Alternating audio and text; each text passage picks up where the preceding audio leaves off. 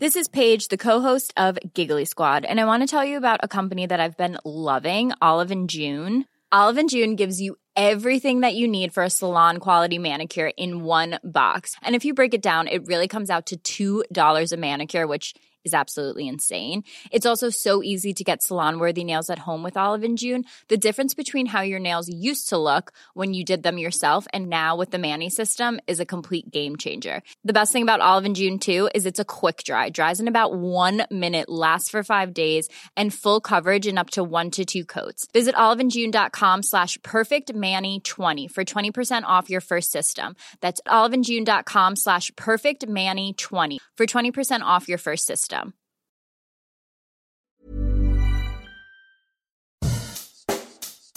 Bonjour et bienvenue dans Savez-vous que, le podcast d'anecdotes du Dauphiné libéré. Chaque jour, on vous raconte une histoire, un événement marquant, qui vous permettra de briller en société et de vous coucher un peu moins bête. Alors que la peste bubonique ravageait les populations pendant plusieurs siècles, un Dromois a percé le secret de cette maladie en 1898, permettant de mieux la comprendre. Pourtant, dans l'imaginaire et dans les livres, c'est le nom du Suisse Alexandre Yersin qui a été retenu. Ce dernier a découvert la bactérie responsable de la maladie avant de créer le vrai premier traitement sur elle, le sérum antipesteux qui porte d'ailleurs son nom en 1896. Mais ce que l'histoire a un temps oublié, c'est qu'il travaillait avec un dromois.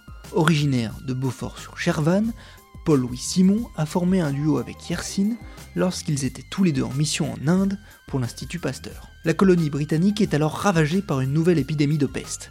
Là-bas, Paul-Louis Simon va découvrir le secret de cette dernière.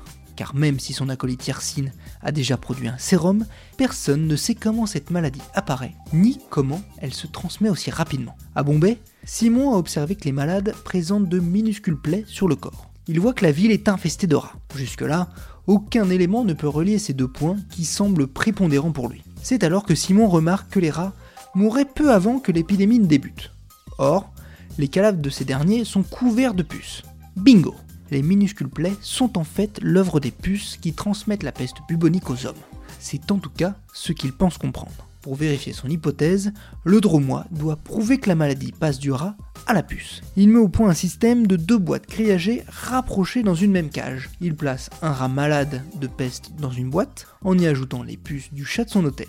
Quand le rat malade agonise, il place un rat sain dans l'autre boîte.